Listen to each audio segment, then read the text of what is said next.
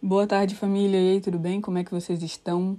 Lorena Pimenta por aqui, começando mais um podcast direto da cidade maravilhosa, Rio de Janeiro, que hoje amanheceu nublada, chuvosa. Mas tudo bem. O Rio também tem a sua poesia nesses dias. O mar fica com um cheiro diferente, as ondas ficam com um som diferente, um som um pouco mais intenso. E fica aquele ventinho que parece. Não sei explicar exatamente a sensação que dá mas é, é, é um típico vento de quando você está andando pela orla e causa uma sensação frescor. Não chega a ser um frio, não. É uma coisa que, que eu realmente não sei explicar, que eu só sei sentir, mas é uma coisa boa. E o Rio tem sua poesia nas né, livrarias e o cheirinho de café quando a gente passa na frente das lanchonetes, das cafeterias, o cheirinho de chocolate quente, o cheiro do pão fresquinho. Também gosto desses dias, embora eu prefira os dias de sol. Mas enfim, eu estava aqui escrevendo, organizando coisas, lendo, assistindo coisas, enfim, fazendo esse amontoado para produzir arte e, e me veio a seguinte pergunta: é, O que te faz duvidar que você ama alguém? Eu acho isso engraçado. Teve uma conversa que eu tive com uma amiga há muito tempo atrás, assim, no final de 2019, assim que eu voltei da minha viagem. E ela estava falando sobre amor, sobre ela não colocar o amor nesse altar onde as pessoas amarram muito eu te amo, sabe? E eu acho sinceramente que a gente não deve sair distribuindo eu te amo por aí sem sentir de uma forma muito muito sem verdade, sabe? Mas ao mesmo tempo eu acho que às vezes a gente ama algumas pessoas e a gente não diz porque a gente fica naquela de colocar centenas de pré-requisitos quando na verdade no fundo a gente já ama. Então, quais são os pré-requisitos que vocês usam para saber se vocês amam alguém ou não? Porque eu amo diversas pessoas que estão na minha vida, até mesmo algumas pessoas que eu nunca disse verbalmente eu te amo, mas que eu já demonstrei. E também não é que eu não tenha dito por, por medo de dizer. Eu acho que na primeira oportunidade que surgir eu vou dizer. Mas é que eu só tenho refletido sobre isso agora. É, então eu acho que o amor é tão simples pra gente colocar nesse altar e pra gente criar uma lista de coisas que as pessoas precisam preencher. E eu acho também que se a gente desconstrói os sentimentos, o amor, ele não pode usar o mesmo molde que a gente usa em todas as relações. Sabe? Cada relação deve ter um, um molde, cada relação tem um tipo de amor. Entendem? Então. Então, sei lá. Eu acho meio. meio complexo isso. Sabe? Como é que a gente sabe que ama alguém? Como é que a gente sabe que a gente ainda não ama? É isso que me encuca mais, sabe? Mais do que saber que a gente ama, que eu acho que é muito mais fácil, é como é que a gente sabe que a gente ainda não ama. E por quê? Porque eu percebo que às vezes as pessoas demoram tanto para dizer eu te amo, mesmo sentindo, porque elas ficam colocando barreiras. As pessoas têm medo de amar as outras pessoas. Talvez por medo de sofrer, talvez por medo de, de se decepcionar. E eu não digo isso só nessas relações românticas, não. Eu falo também das amizades. É, as pessoas se decepcionam tanto e vão, enfim, construindo tantos, desenvolvendo né, tantos traumas que elas ficam com medo de, de amar. E isso é estranho, né? É... E outra coisa também que eu estava pensando é no quanto. Hoje, hoje eu li uma poesia que na verdade não era exatamente uma poesia, mas estava no Instagram, assim. É, é, da, página de um, de, da página de um livro, sabe? Mas, enfim, eu não considerei que é uma. Também quem sou eu para considerar o que é poesia e o que não é, né? Enfim, mas era sobre reativar contatinhos. E aí era mais ou menos assim: é, palavras para reativar um contatinho. É, é, um poema, é, o nome desse poema é Poema ou Paquera, de Luísa, e tem, ela tem um sobrenome impronunciável, não vou tentar pronunciar, e é de um livro chamado Para Quando Faltarem Palavras. Achei legal, publicado pela editora Sete Letras, que é uma editora que publica muitos livros bons, assim, publicam muita poesia, eu adoro Sete Letras. Mas continuando aqui, o, texto, o nome do título do poema é Palavras para Reativar um Contatinho. E ele diz assim: Tenho pensado em você. Oi, sumida. Lembrei de você, vi um negócio que você ia amar. Olha isso! Você não vai acreditar. Sonhei com você. E, e aí, ontem, de madrugada, eu estava conversando com uma amiga. E aí, a gente estava falando sobre o quanto às vezes é mais difícil reativar um contatinho, reativar uma relação, seja ela qual for, seja de amizade, seja uma relação romântica, do que ter a coragem de iniciar. Sabe? Às vezes os recomeços são mais difíceis do que o começo. Sabe? E por quê? Se geralmente no recomeço a gente já sabe o caminho. Eu acho que Toda vez que a gente se percebe já sabendo o caminho, a gente constrói barreiras. Quando a gente não sabe qual é o caminho, a gente sabe que existem barreiras, mas a gente desconhece essas barreiras. É tudo um mistério. Agora, quando a gente está ali recomeçando, a gente cria as barreiras. E aí você conhece que barreiras são essas, por mais que elas não sejam reais, porque você criou cada uma delas. Faz sentido? E aí, enfim, tava pensando sobre isso. Que deveria ser mais fácil, né? É, você reativar um contato, você reiniciar uma amizade, do que você dar esse passo da primeira vez. Tipo quando você vai cantar alguém, sei lá, do tipo, você vê uma foto que a pessoa postou, você vê um story que a pessoa postou, a pessoa te manda uma mensagem qualquer e aí você manda uma cantadinha sabe? E, é lindo. Você nunca fez aquilo antes, é novo. Como é que você tem uma puta coragem para fazer uma coisa pela primeira vez, onde você tem uma probabilidade gigante de levar um fora? E quando você já conhece mais ou menos o caminho, quando você já conhece mais ou menos o que, que a pessoa gosta, o que, que a pessoa não gosta, quando você sabe mais ou menos as palavras certas a usar, por que, que dá tanto medo? E aí vem uma outra questão também. Eu acho que se a gente tem vontade e ao mesmo tempo a gente tem medo, é porque a gente sente alguma coisa. E aí que as coisas começam a complicar, né? As pessoas têm medo de sentir. E não deveria ser assim tão complicado, né? Cara, a gente é jovem e a gente deveria viver mais abertamente as coisas, aproveitar melhor as possibilidades, porque daqui a pouco tempo vai passar e, cara, conforme o tempo passa, a cada dia mais a gente tem responsabilidades, a gente tem noção de mundo e com isso a gente, ao mesmo tempo que vai tendo mais sensibilidade para apreciar as coisas que realmente importam, a gente também vai se revoltando um pouco mais, sabe?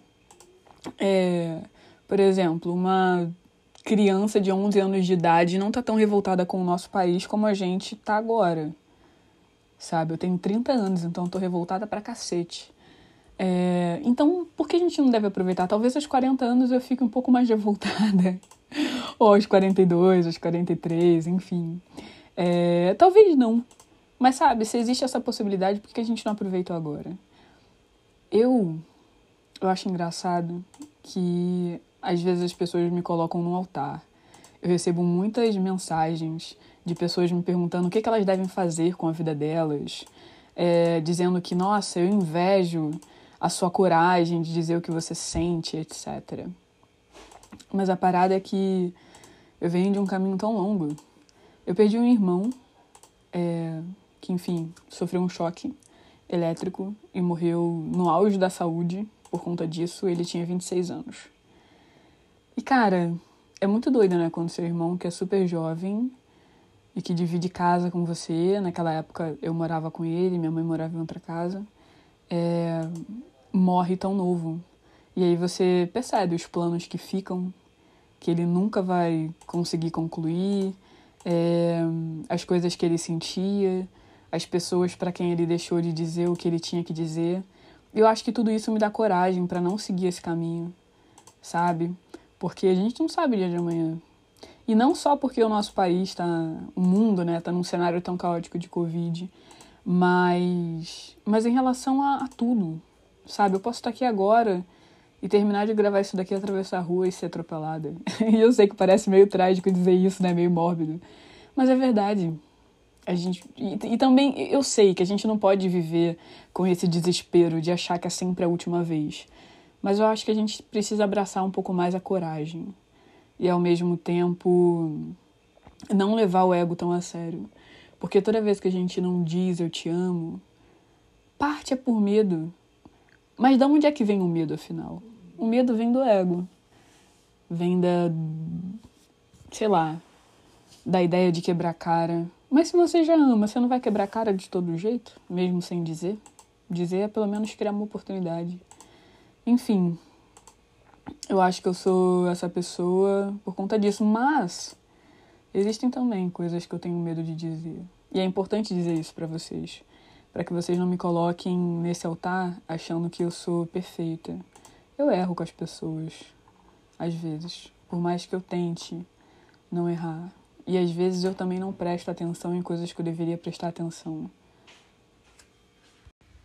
Às vezes eu sou a pessoa que diz as palavras erradas e isso é um pouco duro, porque durante muito tempo eu me cobrei, eu peguei para mim a responsabilidade de sempre dizer a coisa certa, quando isso é humanamente impossível. Eu trabalho com as palavras e as pessoas exigem muito que eu fale as coisas certas o tempo todo. E não, eu também tenho o direito de errar. E até porque errar me dá a oportunidade de aprender, né? De ouvir as palavras certas dos outros. E isso é muito gostoso. Não gosto de me privar dessas experiências. Às vezes eu sou a pessoa que diz e faz exatamente o que queria, mas por medo, por autodefesa, pede desculpas. Porque pedir desculpa é a forma mais fácil de recuar. É a forma mais simples de você virar para alguém e dizer: Olha, isso foi um erro. Eu não deveria ter feito isso, eu me arrependo. E é meio louco, porque às vezes a gente toma essas atitudes até mesmo antes de qualquer esboço de reação do outro, né? Naquele espaço de silêncio que dura dois segundinhos, o nosso medo já grita e a gente já toma atitudes desesperadas. E às vezes eu fico com muita raiva. Sabe uma coisa que me tira do sério? Nossa, de verdade mesmo, a coisa que mais me tira do sério na vida é quando eu ajo com desespero quando me percebo agindo com desespero. Eu fico absurdamente desconfortável. Sério, eu fico absurdamente desconfortável quando eu me percebo agindo com desespero, quando eu me percebo, sei lá. E aí ontem eu tava conversando com uma amiga de madrugada, eu tava um pouco irritada ontem. E aí eu tava conversando com uma amiga de madrugada e conversar com essa amiga é sempre quase com uma terapia. E aí ela tava falando, Lorena, você não precisa ser aqueles ursinhos que dançam o tempo todo para atrair a atenção de alguém, para enfim, ser interessante o tempo todo. Sabe? Você não precisa disso. Todo mundo tem o direito de não ser interessante e tá tudo bem. E às vezes a gente esquece, né? E aí, quando eu percebo que, caraca, eu, eu tô sendo muito comum me bate um desespero muito grande, mas eu tô aprendendo a lidar com isso, a acolher o quanto eu sou comum. Porque de verdade, das coisas assim que eu menos sei ser é comum. Quem me conhece sabe que eu tô o tempo inteiro dizendo alguma curiosidade sobre alguma coisa, seja sobre o mar ou sobre o céu. Que eu tô poetizando a vida ou conversando sobre coisas altamente profundas ou gargalhando de ótimas histórias, e eu acho isso tão fora do comum. Sabe, eu sou tão privilegiada pela vida que eu tenho, tão privilegiada porque eu sempre estive ao redor de pessoas que me, me proporcionaram muita, muita bagagem, sabe? Eu sempre, enfim, e sempre me coloquei muito para jogo também, né? Meu corpo sempre foi um mar aberto. E isso e isso faz com que eu saia desse lugar comum assim, desse lugar de sentir que eu sou uma pessoa comum. E não é que eu tô aqui me taxando de lírio do campo, pessoa mega especial, não. Embora eu seja assim especial, assim como todo mundo que tá ouvindo esse podcast agora é especial ao seu modo. Mas porque, sinceramente, eu. sei lá, não me acho uma pessoa comum. Eu não tenho pensamentos muito comuns, eu acho. Eu tô, sei lá, quase que o tempo todo pensando coisas que, que nem todo mundo pensa, eu acho. Por mais que eu também não esteja na cabeça de todo mundo, né? Mas enfim. E aí, às vezes, meio louco, né? É acolher esse nosso lugar comum e, e abrir mão da responsabilidade de ser a gente a pessoa que sempre vai alimentar as conversas, que sempre vai, vai ser aquela pessoa, sabe? E isso é meio doido, por quê? Eu comecei a trabalhar com 13 para 14 anos de idade. E aí, quando eu tinha 18 anos, eu já tinha um cargo é, grande. E aí, nos meus 23 anos, 24 anos, eu já ganhava bem mais do que várias amigas que tinham 30, sabe? E isso exigia de mim uma responsabilidade muito grande e um instinto de liderança. Até porque eu cresci vendo a minha irmã liderar. E é meio louco. Eu sempre fui essa pessoa. Tem muito leão no mapa, né? Meu Martin Leão. E aí eu sempre fui essa pessoa que que nos projetos sempre foi uma das cabeças, que sempre teve mil ideias. É, no entanto, antes dessa pandemia, nossa, eu sempre reunia meus amigos pra gente fazer qualquer coisa, alguma ideia que surgia na minha cabeça e todo mundo entrava na onda, eu ia lá, fazia, como aquele sarau que rolou em 2019. E, e parte das pessoas que estão ouvindo isso agora foram, e foi incrível. A gente reuniu uma penca de artistas incríveis. E eu sempre fui essa pessoa, sabe? E aí, a gente às vezes leva essa responsabilidade para as conversas e para as relações também, né? Às vezes a gente trata essas relações que são tão comuns como se fossem um trabalho e não deveria ser assim. No entanto, eu percebo as pessoas muito inseguras quando vão dar em cima de alguém, é, ou até mesmo quando questionam se devem ou não se manter numa relação. Às vezes eu vejo amigas e amigos se mantendo em relações só por admirarem o que a outra pessoa faz. Sabe? Do tipo, ah, eu tô me relacionando com um artista ou com uma artista incrível e eu me sinto super inferior e eu vou continuar com essa pessoa mesmo não mesmo que ela não esteja me tratando da forma que eu mereça só por conta disso. Porque estar com essa pessoa é de certo modo alimentar qual o nome da palavra que se dá? Não é ego, não é alimentar. Ai, qual é o nome da palavra? Calma que eu vou lembrar pra ela. Vou dar um pause aqui pra lembrar essa palavra. Eu definitivamente não lembro o nome o nome dessa palavra. Nossa, eu vou dar um Google aqui. E sabe o que eu lembrei agora? Que há tipo um mês e meio, dois meses, eu estava na casa do Igor. A, não, tem, tem uns. Em junho eu estava na casa do Igor. E aí. Calma aí rapidinho. E aí, ele falou de um filme. A gente tava falando sobre o filme ele falou de um filme e ele não tava conseguindo lembrar o nome desse filme. Cara, ontem ele me mandou uma mensagem falando, amiga, lembra aquele filme que eu te falei em tal dia? Ele lembrou ontem o nome. E é muito engraçado que eu também sou essa pessoa que fica encucada, então agora eu vou passar o dia inteiro tentando lembrar essa palavra.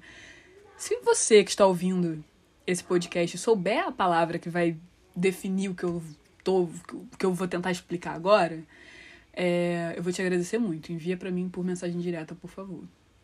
Mas enfim, às vezes as pessoas sonham em chegar a lugares, a conquistar espaços, e elas não tomam iniciativa para correr atrás dessas tais coisas. E isso faz com que elas tentem o tempo inteiro se realizar através dos outros. Então, são as pessoas que, em geral, mais batem no peito para poder dizer que, ah, eu sou amiga de fulano, ciclano, que faz isso e aquilo. Nossa, não sei quem me seguiu no Instagram e eu tô, uau. E tudo bem a gente ter uma admiração muito grande por alguém e ficar mega feliz, mas tem pessoas que passam um pouco do ponto, sabe? E levam isso como se fosse um troféu. Quando na verdade não, a pessoa só te segue no Instagram, gente. E enfim, são essas pessoas que não conseguem realizar o que elas desejam para a vida delas, não conseguem chegar às sensações, aos lugares, enfim, aos patamares que elas buscam, e por não conseguirem isso, elas acabam se realizando através do outro. Entende? Como que, ah, não consegui chegar em tal lugar, ok, mas eu vou aqui me relacionar com uma pessoa que chegou. E isso vai me bastar ah, eu não consigo a admiração das pessoas, Então, eu vou me contentar em estar com alguém que tem admiração das pessoas. Isso existe muito. Então, infelizmente, eu acho que às vezes o nosso subconsciente faz com que a gente transforme as nossas relações que deveriam ser tão íntimas e profundas em, em relações de trabalho, sabe? Quando a gente tem a necessidade de o tempo todo é, ser interessante a todo custo, a gente se desgasta e a gente se sente mal e a gente se sente um lixo quando não consegue ser, é porque de certo modo a gente está fazendo dessa relação um trabalho. A gente está se comportando desse modo. Porque manter um assunto não é só nossa responsabilidade, é a responsabilidade das duas pessoas que estão ali. É, e aliás, é, os assuntos, né, os papos fluem muito melhor quando as duas pessoas então, estão interessadas em, em mantê-lo.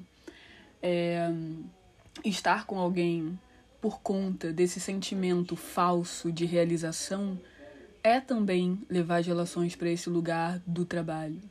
Então, enfim, é bem é bem chato quando isso acontece e a gente precisa perceber. E eu vejo também que as pessoas se colocam tão para baixo. Às vezes elas acham que, ai, tal fulano, tal ciclana não me daria bola, porque eu sou tão comum e essa pessoa já é isso, isso e aquilo. Mas, cara, sabe? É, é uma relação mega humana. Você não tá ali enviando seu currículo para conseguir uma vaga na vida dessa pessoa, sabe? Como se a vida dela fosse uma empresa. Não, a nossa vida não é uma empresa. E às vezes a gente precisa estar atenta a esses lugares para conseguir desconstruí-los, né? E fazer das nossas relações o mais leve possível. E fazer das nossas relações o mais leve possível é assumir que a gente não tem que dar conta de tudo. Que é o que se linka ao que eu falei lá atrás sobre essa necessidade de, enfim, querer ser a pessoa e não aceitar algumas coisas dentro da gente e ter tanto medo de tomar algumas atitudes como se todo erro fosse fatal. Meio complicado isso, né? A gente complica muito as nossas relações. E voltando a falar sobre aquilo do dos sentimentos, sobre o eu te amo e etc. É, eu acho que o meu parâmetro para saber se eu amo alguém ou não é muito sobre sentir se o meio de campo da relação é o suficiente, sabe? O que a pessoa me oferece, a forma que ela me trata, o que eu ofereço a ela, a forma que eu a trato, o cuidado que eu tenho com ela, o cuidado que ela tem comigo. Tudo isso faz com que eu ame ou não alguém. E eu acho também que às vezes o amor não é o que mais importa. E que às vezes a gente fica. A gente demora muito para dizer o que a gente sente pelas pessoas porque a gente tem uma mania muito grande de tentar se organizar. Então, a gente espera, espera, espera até dizer: Olha, eu me apaixonei por você. A gente espera, espera, espera até dizer: Olha, eu te amo. Mas e o que veio antes disso? O que existe antes disso? É menos só porque não é paixão? É menos só porque não é amor? Às vezes é até mais. Eu acho que com o decorrer do tempo, as pessoas criaram uma hierarquia nos sentimentos. Encanto, paixão, amor. Mas sabe, se eu quiser, eu posso inverter essa hierarquia. Eu posso criar alguma coisa que seja maior que o amor. Alguma coisa que não tem nome. E tá tudo bem. Sabe? Eu só acho que é importante a gente dizer às pessoas o quanto que a gente gosta delas, enquanto ainda faz sentido. E eu também acho que é importante a gente entender que as relações são muito mais importantes que os medos. Então, então diz mesmo o que você sente, abre seu peito, coloca para fora. sabe? Não fica guardando um bando de coisa, porque no final das contas você não vai fazer nada com isso. Isso só vai tornar a sua vida mais pesada, porque caminhar com um acúmulo, com aquilo que não é seu, pesa. Uma vez, na verdade, uma vez não, sempre me perguntam. Só que na última live com a Cal, uma pessoa perguntou novamente o que fazer ao fim das relações, por exemplo. E uma das dicas que eu dei foi dar a outra pessoa o que é dela. Então vai lá e diz o que você sente, diz o que você quer, haja com honestidade. E ponto. Sabe? Por mais que isso não altere o desfecho, você vai conseguir caminhar um pouco mais leve. Enfim, eu só acho que a gente deveria. A gente deve pensar, a gente deve questionar, a gente deve refletir, a gente deve ter responsabilidade emocional. Mas a gente não deve ser chato. E às vezes a nossa geração é uma geração que pensa muito e vive pouco. Cara, se Caetano fosse assim, se Gil fosse assim, fosse assim, se Betânia fosse assim, se Tim Maia fosse assim, a gente não teria metade das músicas que a gente tem ama, sabe? A gente precisa de mais coragem. Coragem Hoje, para mim, é a palavra mais bonita da vida. Coragem. Coragem para começar, coragem para recomeçar. Especialmente para recomeçar, porque a vida é isso. A vida é um recomeço contínuo. A gente está sempre recomeçando. E coragem também para poder voltar.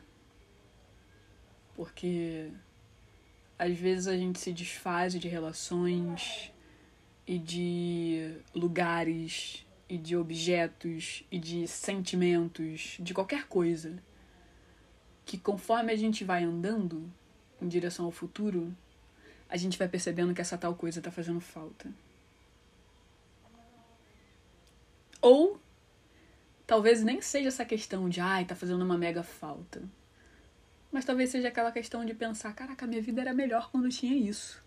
E tá tudo bem eu voltar a gente tem que parar com esse medo do julgamento, sabe? Essa amiga de ontem, com quem eu tava conversando de madrugada, eu fiz uma pergunta a ela. Eu perguntei, cara, tá certo ter me incomodado com isso aqui? Como eu tava um pouco irritada, primeiro que eu tava mexendo um pezinho no saco, e segundo que a cereja do bolo foi uma pessoa ter sido um pouco invasiva comigo, e, e eu não gostei.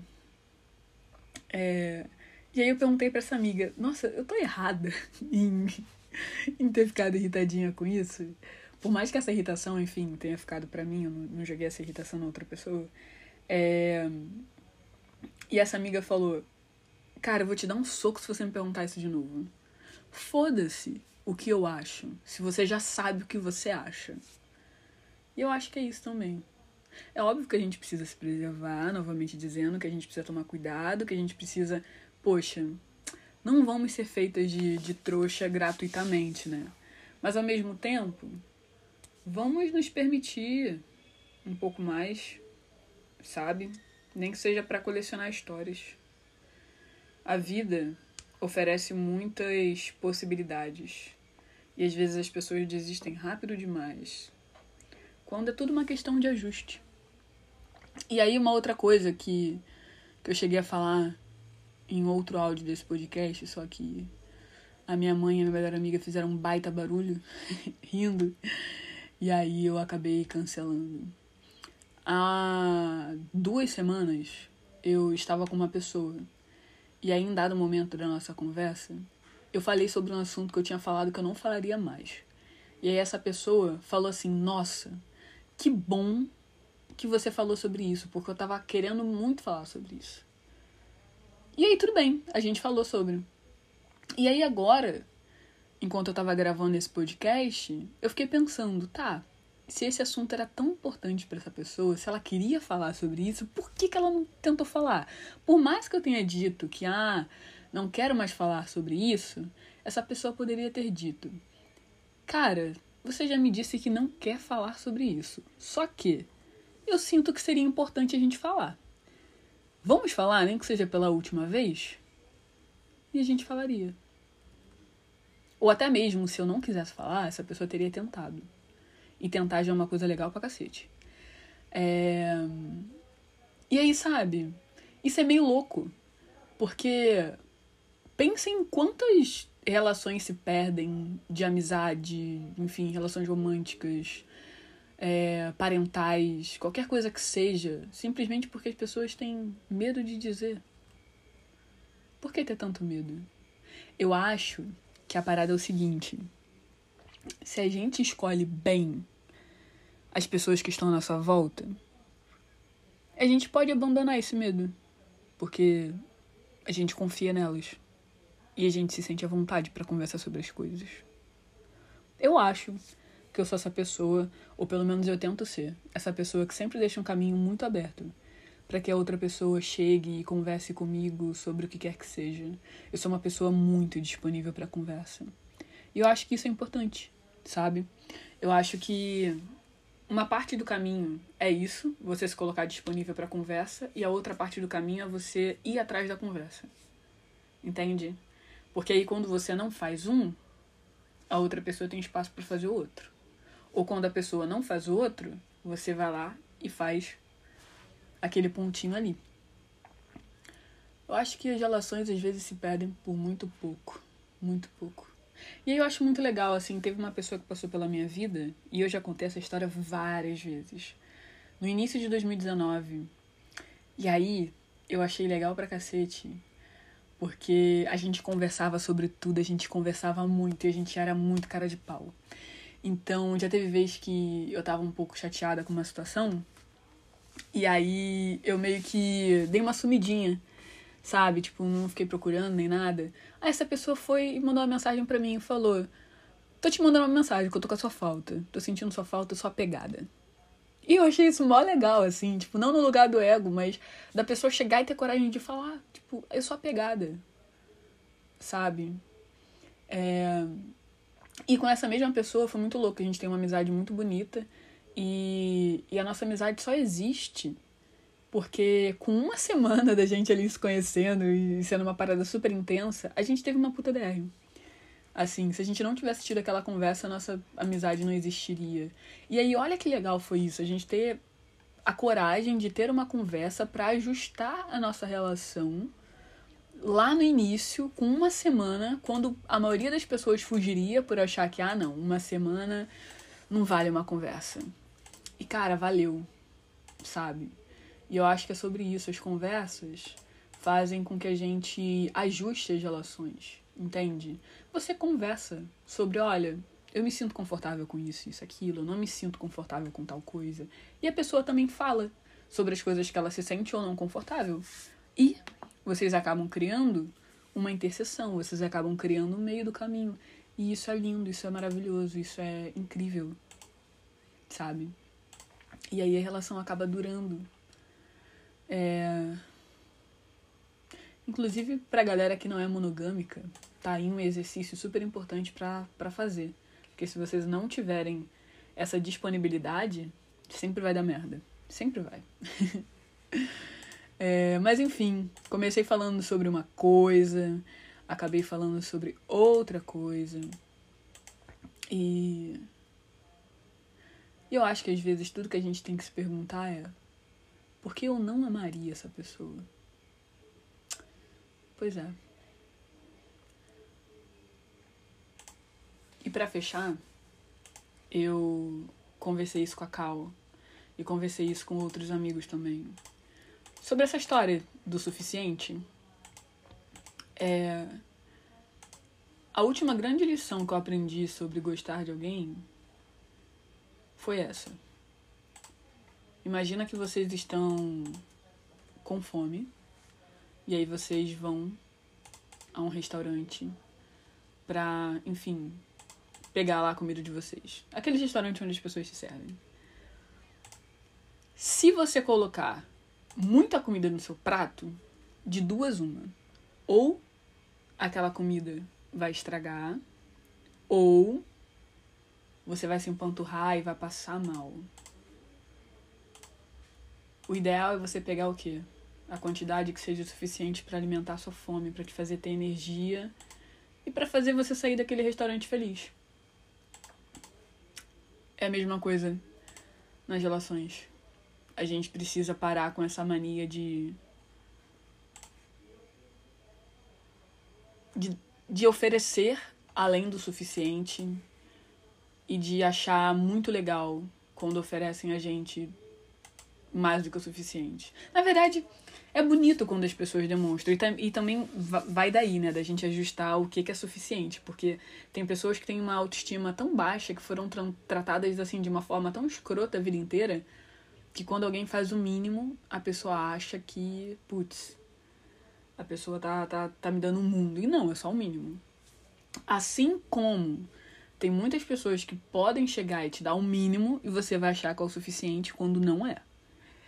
Mas, mas eu acho que é importante, inclusive, conversar dentro das relações, assim, nossa, você não acha que aqui a gente tá, tá, tá demais? Aqui. Tem uma amiga com quem eu tava conversando que ela tá no início de, de um flerte aí e eu tô mega feliz por ela. E ela falou, cara, eu preciso conversar com ela porque a gente tá todos os dias até as três da manhã é, conversando e no outro dia eu não consigo produzir nada. Tá uma merda pra eu produzir, pra eu me manter acordada no dia seguinte. E tá muito bagunçado, sou uma pessoa diurna. E aí eu lembrei de algumas coisas que aconteceram na minha vida. Assim, que parece que a história dela foi uma cópia nesse lugar. E sabe, conversar até as três da manhã com uma pessoa, sabendo que no outro dia você vai ficar acabada, é oferecer além do suficiente. E se você oferece além do suficiente, você está tirando de algum lugar e vai te fazer falta. Vai te fazer muita falta. Então. E vai te dar um trabalho danado, porque talvez você não se ligue da onde é que você tirou essa tal coisa, né? Da onde é que começou a faltar. Então, primeiro você vai ter que procurar aonde tá faltando e depois você vai ter que dar o seu jeito de conseguir repor. Então, sabe, tudo é questão de ajuste, tudo é questão de ter paciência. Toda relação envolve paciência. Toda relação. E quando eu falo toda relação, eu não tô falando de namoro só, dessas coisas não. Toda relação. Quando você tá saindo com alguém, você precisa ajustar. Quando você tem amizade com alguém, você precisa ajustar. Pelo menos é a forma mais madura. Não é, não é no automático, a gente não é máquina, sabe? Então, enfim, esse podcast que eu abri aqui é basicamente para poder dizer Tenham mais coragem de dizer as coisas que vocês sentem. Tenham mais coragem, especialmente de recomeçar. Tenham mais coragem para ter conversas difíceis, porque a coragem já faz com que as conversas não sejam tão difíceis assim. E às vezes também os monstros estão só na nossa cabeça. É, escolham bem as pessoas que estão à volta de vocês, que cercam vocês. Dizem por aí que a gente é o que a gente ama. Então, cuidado com o que vocês amam e reflitam sobre o quanto vocês gostam das pessoas que estão na vida de vocês e que às vezes pode não ser amor, pode não ser paixão, mas alguma coisa bonita que vale a pena. Alguma coisa grande que te transborda. É isso. Espero que vocês tenham gostado desse podcast. Foi uma conversa bem formalzinha, como sempre. E. Hum, Espero que esse podcast mude a vida de alguém. Sei lá, que alguma pessoa termine de ouvir isso e tome coragem para fazer aquela coisa que mudaria tudo. Porque às vezes as pessoas ficam eternamente esperando outras pessoas. E é muito louco porque as nossas versões mudam o tempo inteiro. Então aquela minha versão de 15 anos atrás que, que gostava de uma pessoa X continua lá atrás gostando ainda, congelada no tempo. Assim como aquela outra pessoa que gostou de mim há 15 anos atrás, essa versão dela também continua lá atrás, congelada no tempo. As nossas versões, elas não atualizam, porque atualizar é perder.